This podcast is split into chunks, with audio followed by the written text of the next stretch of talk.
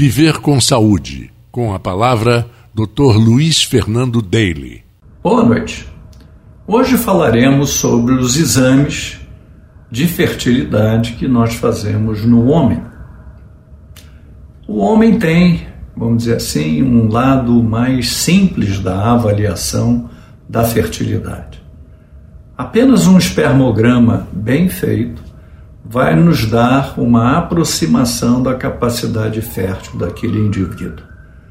Quando a gente fala de um espermograma bem feito, é que nós temos hoje uma classificação da, das características dos espermatozoides ditada pela Organização Mundial de Saúde.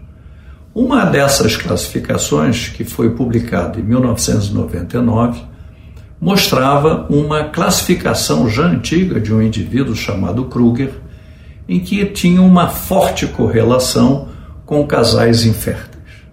Então tínhamos um parâmetro que era mais uh, estrito na avaliação, e em 2010 a Organização Mundial de Saúde mudou para um critério mais permissivo, mas utilizou homens com fertilidade, que já tiveram um filho, e homens com infertilidade. Então, para isso, os valores tiveram que diminuir para contemplar aqueles homens que já tinham tido um filho.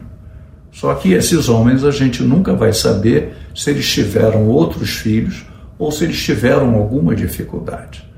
E esse critério utilizado para avaliação do esperma é feito por especialistas.